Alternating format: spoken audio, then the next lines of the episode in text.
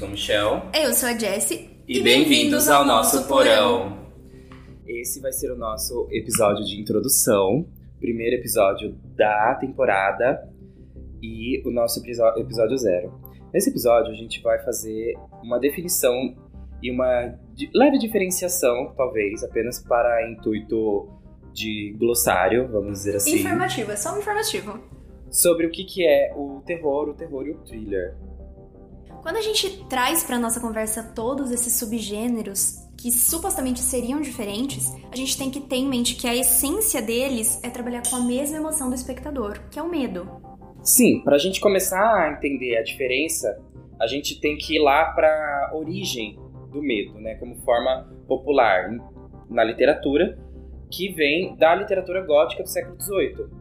Então, trazendo essa contracultura que ela vem abastecida pelo tema da morte, do sonho, satanismo, da insanidade mental, dotado de um psicológico nada saudável dos personagens. A primeira pessoa que vem trazer essa distinção pra gente foi a inglesa Anne Radcliffe, que ela traz a distinção desses gêneros, é, separando o terror do horror. Que para ela, o terror vem antes da experiência assustadora, que está ligado à apreensão e à ameaça. Já o horror é o que vem depois, é, sendo que o choque é muitas vezes a repulsa. Uma comparação famosa, já que veio depois disso, é a do norte-americano Devandra Varma. E para ele, o terror é aquele cheiro da morte iminente, enquanto o horror é tropeçar no cadáver, ou seja, uma coisa bem literal, sim, sabe?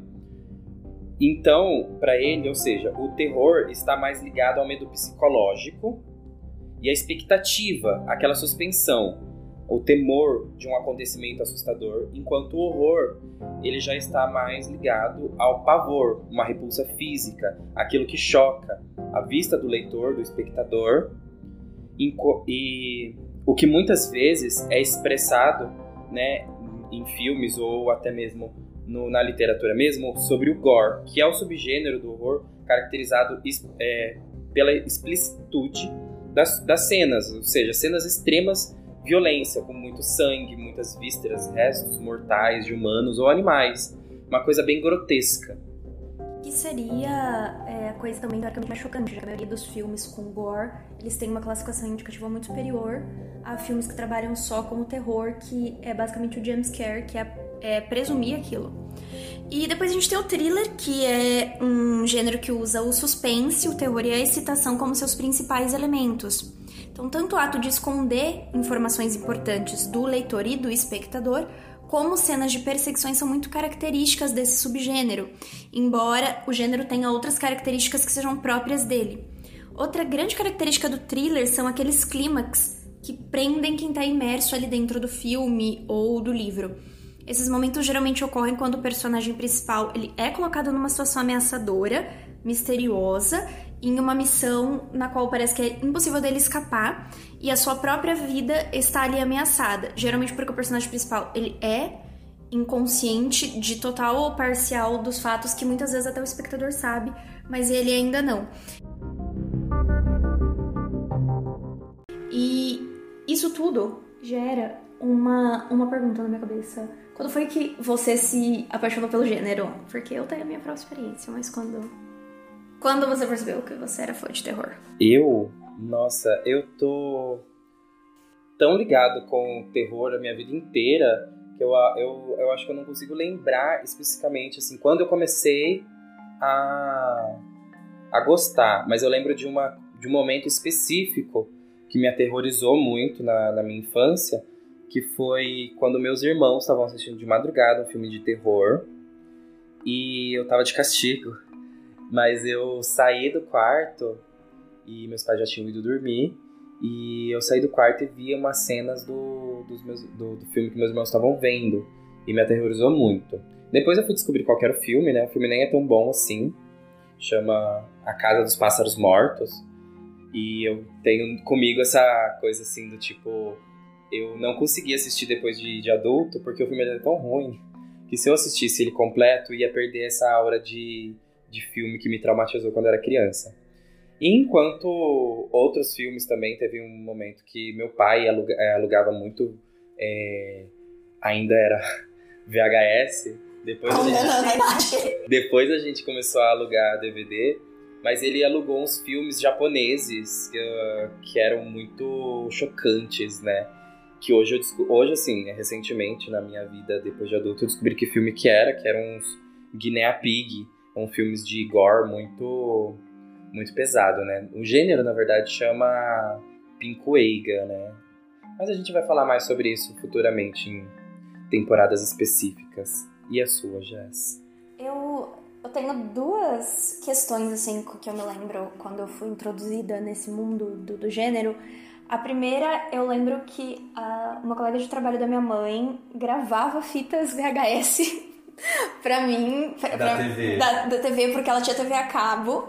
E aí passava uma série chamada Ghostbusters que era uma série que não era do, do dos Caça-Fantasmas, tá? Era uma série de curtas uh, de historinhas de terror pra criança que eu acho que passava na Nickelodeon. E aí a minha mãe levava pra mim, pra eu assistir. Não era go, é, Goosebumps? Goosebumps, isso, porque Ghostbusters é casa fica é, Goosebumps. Era, era um, um, logo todo verde, assim, parecia uma meleca. E aí eu, eu lembro que eu assistia e eu ficava com muito medo, eu assistia de manhã, assim, e quando eu acordava, eu, eu tinha medo. E a, a minha segunda experiência também foi quando eu era criança, mas foi com A Bruxa de Blair, que eu acho que foi o primeiro filme de terror realmente que eu assisti, mas eu era muito pequena.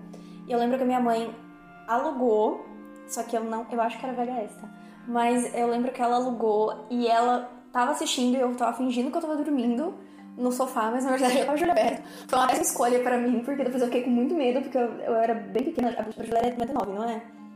Eu tinha 4 para 5 anos, então eu fiquei com muito medo. E a partir daí o terror ele provocou esse fascínio em mim, sempre gostei de muito é, coisas que me causavam essa adrenalina. E foi onde eu, eu me inseri nesse universo e nunca mais parei. Você falou do, do Ghostbusters, me fez lembrar do Clube do Terror. Clube do Terror era uma coisa que eu assistia muito. E eu lembro. Eu muito à tarde, né? Passava, ah, passava a tarde, daí no Mas, mas já era adolescente. É, eu acho que na época eu tinha uns 11, 12 anos. Por aí. Porque. É... Eu lembro que eu chegava da escola, que eu estudava de manhã. Sim. Eu chegava da escola na hora do almoço. Ou não, eu ia pra escola na hora, depois do almoço e assistia antes de ir pra escola. Eu acho que passava necessariamente antes de ir pra escola. E eu lembro que um dos episódios que me marcou muito era um de Halloween que, que eles contavam uma história de um cara que ele ficava colocando uma máscara. E cada vez que ele colocava máscara, é, ficava mais difícil da máscara sair. Até que da última vez que ele colocou a máscara, ficou na cara dele pra sempre. Virou a cara dele. E aí eu lembro que o pessoal da van fez um, um negócio que a gente fica contando história de terror e eu ficava me baseando nessas. Enfim, eram grandes experiências, grandes experiências. Eu estou inserida no mundo. do terror.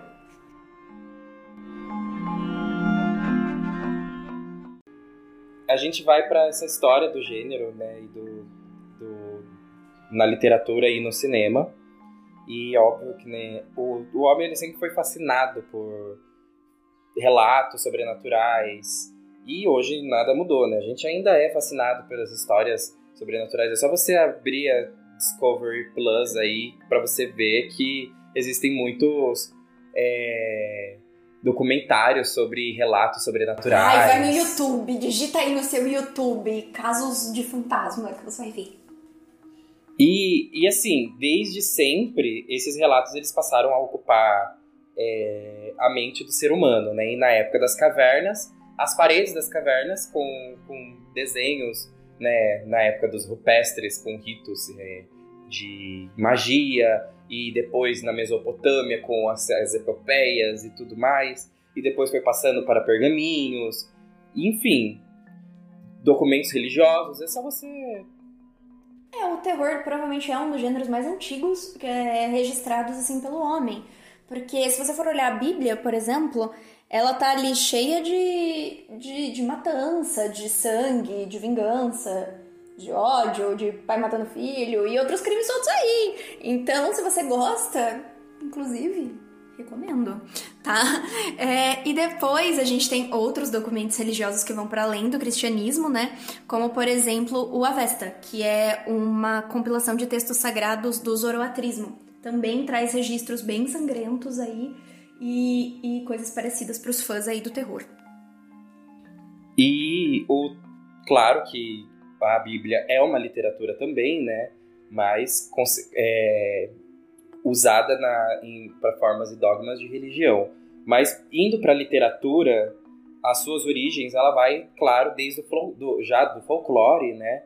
E tradições religiosas, que focam na morte, na ideia de vida após morte, no mal, em demônios e no princípio tudo alguma coisa incorporada à pessoa, né? Alguma coisa que tem a ver com a pessoa.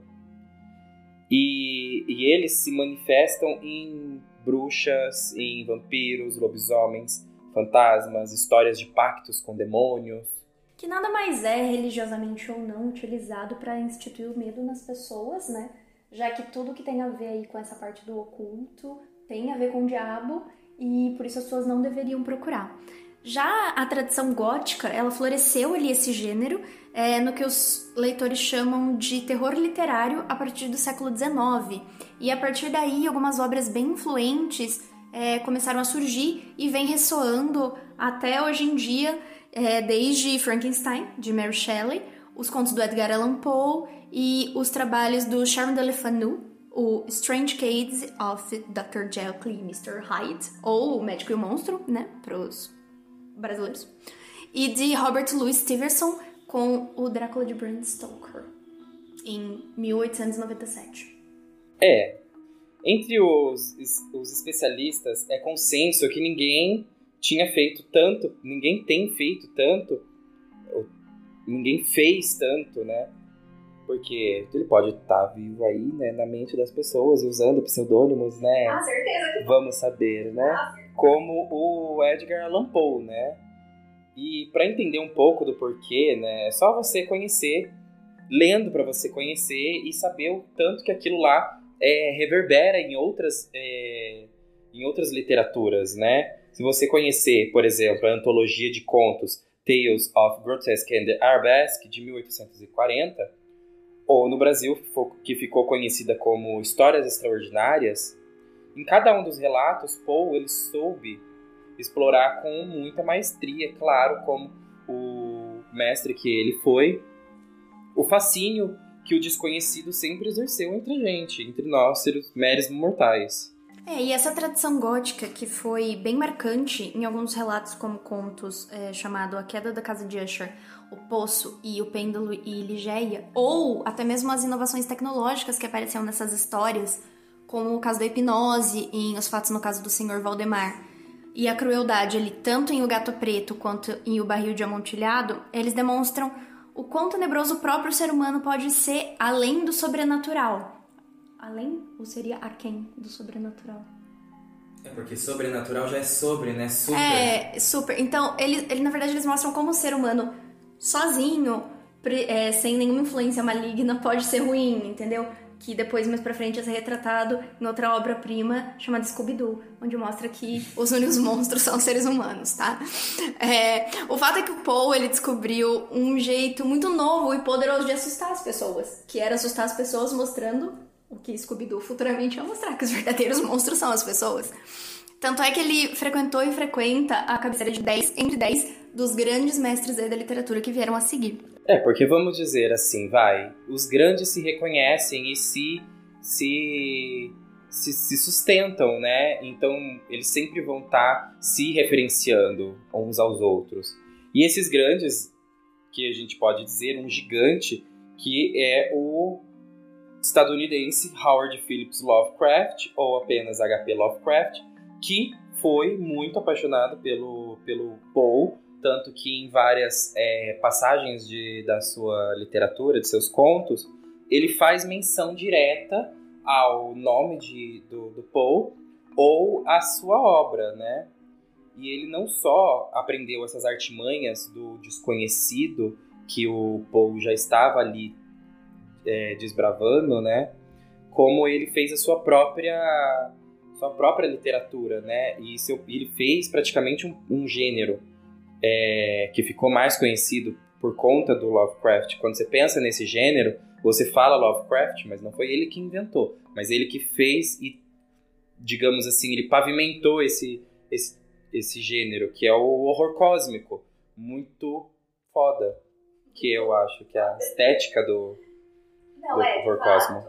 Para ele expressar essa estética, ele fez ali um verdadeiro panteão, né, das suas entidades inefáveis, que são criaturas vindas, como ele mesmo descreve, como de fora do espaço e do tempo, em torno do, dos quais eles foram construídos. Aí a gente tem alguns exemplos bem famosos, que são os contos Nas Montanhas da Loucura, de 36, o caso de Charles Dexter Ward, de 41, e o chamado do Cthulhu, de 1928, que eu não gosto de chamar de Cthulhu, eu gosto de chamar de Cthulhu, mas enfim, sua obra, foi a sua obra mais famosa, né?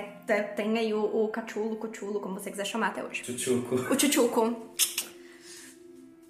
É, com o tempo, o Lovecraft ele foi se tornando essa unanimidade, porque quando ele surgiu, ele não foi lá tão bem recebido, ele chegou até a passar fome e tudo mais, porque ele estava tentando se sustentar apenas com viver de literatura. Viver da arte nunca deu certo, Brasil. Nunca deu tanto certo, né? E para ele também não foi diferente.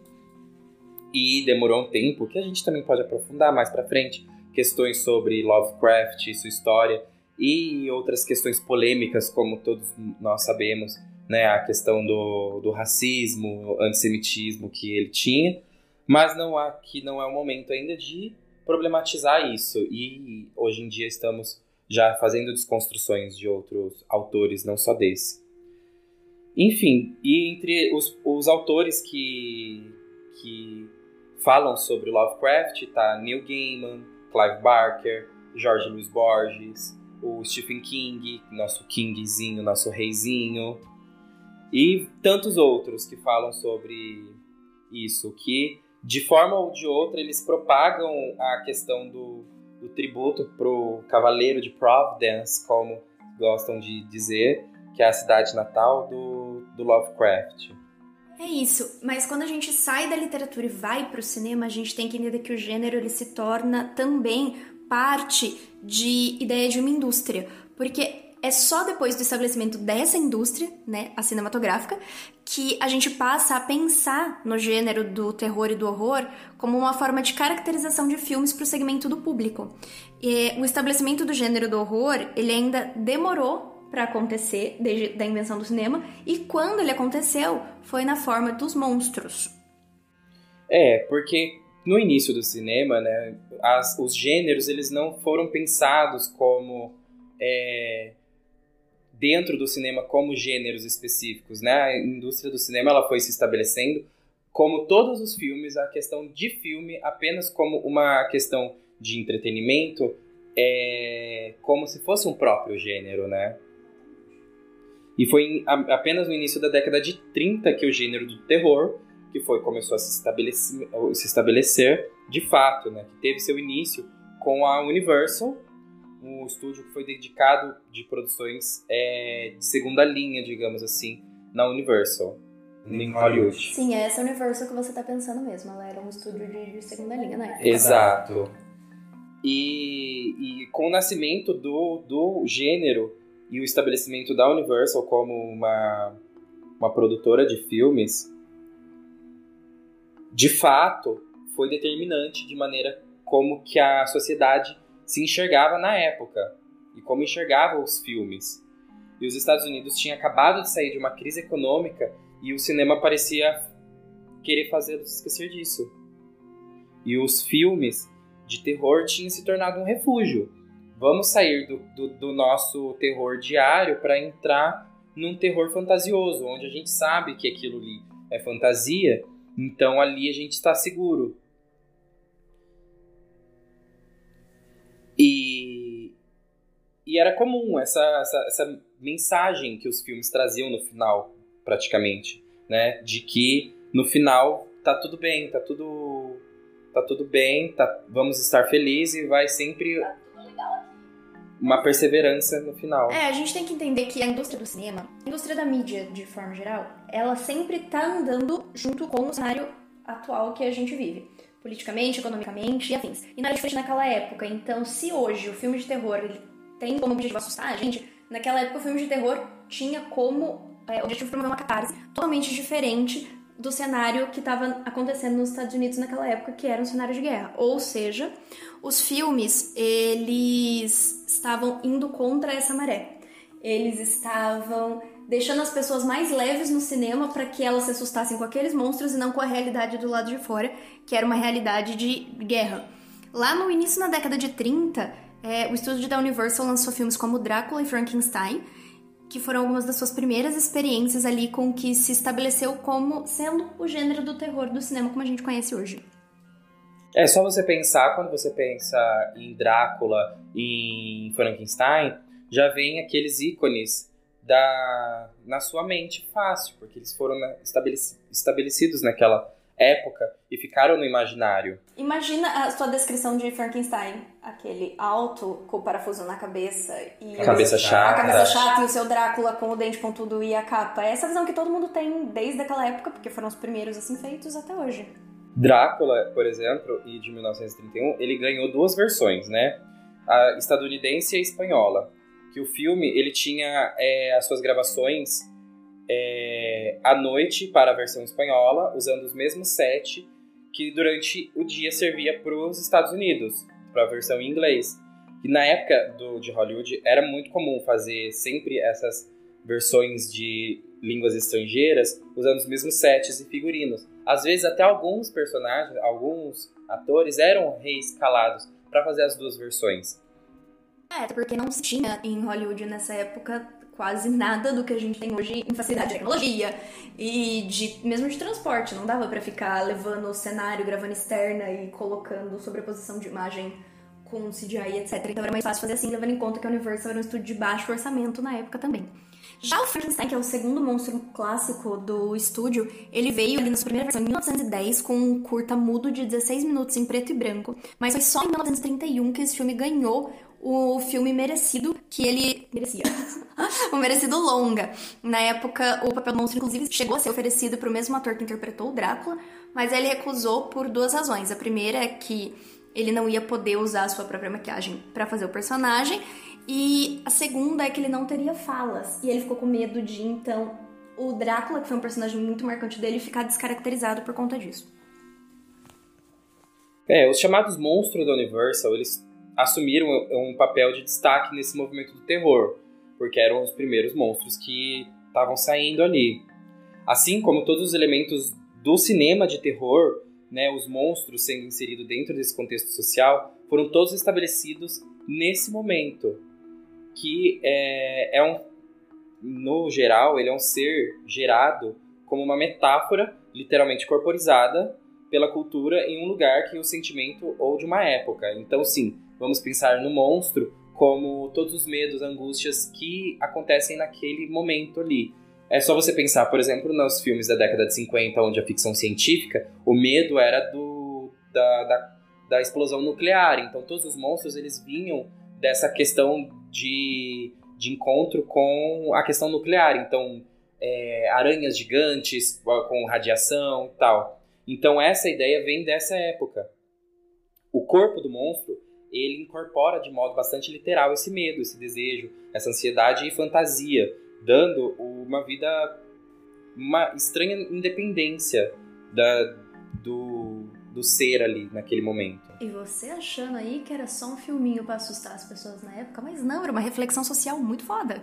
E todos esses títulos aí que a gente citou, eles reforçavam essa ideia da expressão por meio do reconhecimento do monstro como aquele que está se revelando ali naquela sociedade, mostrando com a sua face invertida os nossos próprios problemas. Já na década de 40, com o início da Segunda Guerra Mundial, houve-se ali uma reconfiguração na temática desses filmes porque a realidade ficou mais assustadora. Então, os filmes que antes já tinham como objetivo entreter o público se tornaram ainda mais fáceis de suportar porque o, o monstro ele tinha que perder o seu poder, o terror tinha que recuar para que as pessoas tivessem ali uma distração enquanto elas não pensavam no verdadeiro medo delas de novo, que era a guerra no caso. Então, os monstros viraram ali uma piada para quem fosse assistir. É, os grandes monstros do, desses tempos da depressão dos Estados Unidos, da Universal, foram morrendo de uma forma mais ridícula, sabe? Embaraçosa, é, que o cinema sempre acaba reservando para os seus doentes terminais.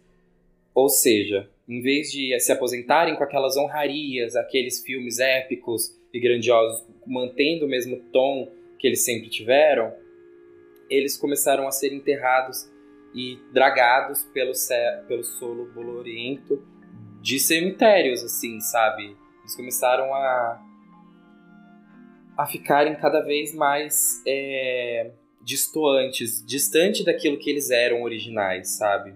O Hollywood resolveu utilizá-los eles para os risos, né, exprimindo até a última gota para cada centavo de bilheteria que era possível tirar deles, antes de deixarem eles tipo pobres e como velhas criaturas incapazes de descansar em paz. Desse modo, os monstros eles começaram a fazer os crossovers com Abbott e Costello, que eram uma dupla de, de comediantes famosos naquela época que faziam é, crossovers. Então todos os monstros iam para para eles para fazerem crossovers, caricaturas deles mesmos. Era quase um comichão coçadinha. Aí eles fizeram com Bowery Boys, sem esquecer, claro, dos adoráveis idiotas, como os Três Patetas. Então, na década de 40, os próprios monstros se tornaram os patetas, deixando e se descaracterizando da, daquela glória gótica que eles carregavam com eles. Se tivesse chegado ao Brasil essa tendência, eles com certeza teriam feito filme com os Trapalhões com a Xuxa. Mas é... é, é isso que aconteceu. É, o que tudo isso, essa realidade de guerra e todo esse processo que a gente falou do cinema de trazer luz para as pessoas de outra maneira, para que elas esquecessem da realidade do lado de fora, levou a década de 40 a ser uma, uns 10 anos bem fracos para o cinema do terror e do horror. Então ela não produziu nada de tão relevante quanto a sua década passada tinha produzido e tão pouco quanto a próxima década iria produzir. Agora a gente vai fazer um pequeno compilado para vocês é, de filmes, de filmes e referências é, que serviram para embasar e pavimentar, além desses que a gente comentou, de outros filmes que podem ser uma base para o terror que ainda assim é que ainda hoje é referenciado. Bom, o primeiro deles é, é dito como o verdadeiro filme, o primeiro filme de terror, é o chamado Gabinete do Dr. Galigari.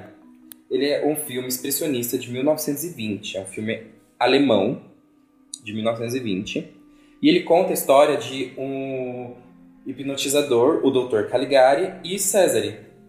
Quando os dois chegam numa cidadezinha, numa vilazinha antiga, é, o Caligari ele alega que o Cesare, ele tem, que tem 23 anos, está dormindo há 23 anos e que ele é um sonâmbulo.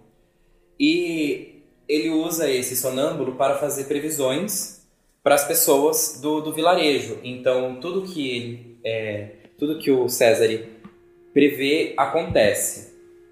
Mas, na verdade, o que acontece é que. É, Spoiler alert! Essas, essas previsões são, são forjadas por eles mesmos.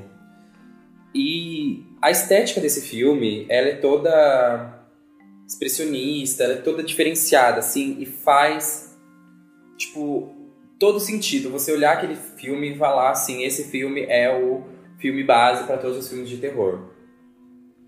Mas é também um, um, filme produzido de um modo muito simples, diferente do próximo filme que é muito relevante para esse período, que é o Haxan. Ele é um filme sueco-dinamarquês, na verdade ele foi feito...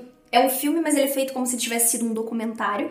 Foi lançado em 1922 e ele é nada mais do que um estudo de como a superstição e, e o desentendimento de doenças mentais poderiam levar a uma histeria de caça às bruxas. Ele foi feito é, como documentário, então ele tem cenas dramatizadas que seriam reais, seriam simulações, é, comparáveis com um filme de terror.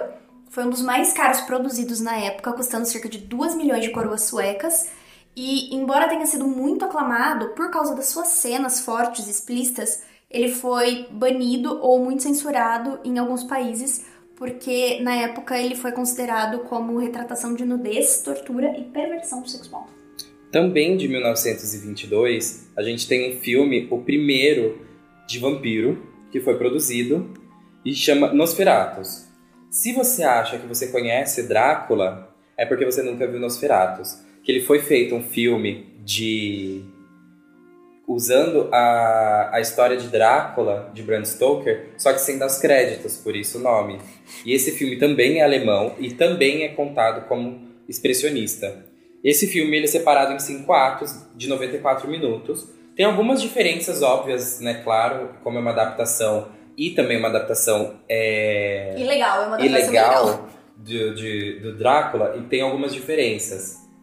E assim, o, como ele foi feito sem direitos autorais, o, a estética dele também é diferente, né? Do, do, do, do Nosferatu. Mas vale muito a pena, você vai conhecer é, é, e você vai entender muitas referências é, em filmes que, que foram produzidos depois, que por que, que o, o, o, o vampiro é daquele jeito. E em 1979 ele foi feito uma versão, foi feita uma refilmagem também, só que daí, claro, em é colorido e sonorizada e com falas, né? E vale muito a pena um, assistir esse filme, então eu recomendo super. É que assim, o Nosferatus ele correu para que o Drácula pudesse andar, entendeu? É, o Nosferatus foi aquele copia. Posso copiar? Pode, só não faz igual. Lá em 1926 a gente também tem o Fausto, né, que é um filme alemão. Ele recebeu, ele é baseado em um livro, né, e recebeu o mesmo título do livro, e ele retrata ali um alquimista que vê a sua cidade assolada pela peste negra. Então ele faz um trato com um demônio chamado Mistófeles e ele troca a alma pela sua eterna juventude para que ele não tenha que ser abatido pela peste. E não só isso, é uma ótima crítica social também. Você tem que entender que todo filme antigo de terror é crítica social foda, tá? Diferente dos de hoje, que é só pra te assustar. É, em 1931 a gente tem o Médico e o Monstro, sim, do mesmo ano de Drácula e Frankenstein. E ele foi, foi uma das muitas adaptações que foram feitas para o cinema é, e televisão, né? Porque esse filme foi muito explorado também na televisão. E o livro foi publicado em 1885. E esse filme ele é muito rico em técnicas narrativas de filmagens é, e é muito bom, sim. Faz muito. Faz, é ele muito é tão bom que ele te deixou sem palavras. Me deixou sem palavras. E assim, ele já começou logo em seguida, já 10 anos depois, com regravação, 1941. E assim vai, ele foi muito, muito explorado em, em, nas, nas redes na, de televisão e cinema. Inclusive, Hollywood, já que suas ideias andam saturadas, vocês ficam fazendo remakes desnecessários e live action desnecessários, é, vamos pegar esses filmes aí dos anos 30 e vamos fazer uma regravação digna de restauração, mas uma digna, tá? Não é o que vocês fizeram com Múmia, não. Vamos dar uma, uma segurada aí. Então é isso, essas são algumas é, indicações de filmes, temos muito mais, vamos desenvolver muito mais é, outros, é, outras indicações de filmes, vamos desenvolver muito mais episódios e temporadas para vocês nos acompanhar. E vamos ficando por aqui. E é isso. Se você quiser que a gente. É, se você quiser saber mais sobre esses e outros filmes também da década, a gente vai estar deixando algumas publicações lá no nosso Instagram, que é o gatopovo, sobre curiosidades. E segue a gente, não esquece de favoritar esse episódio, compartilha com seus amigos aí no seu serviço de streaming favorito. E a gente vai ficando por aqui hoje. Um beijo para todo mundo e até o próximo episódio. Tchau!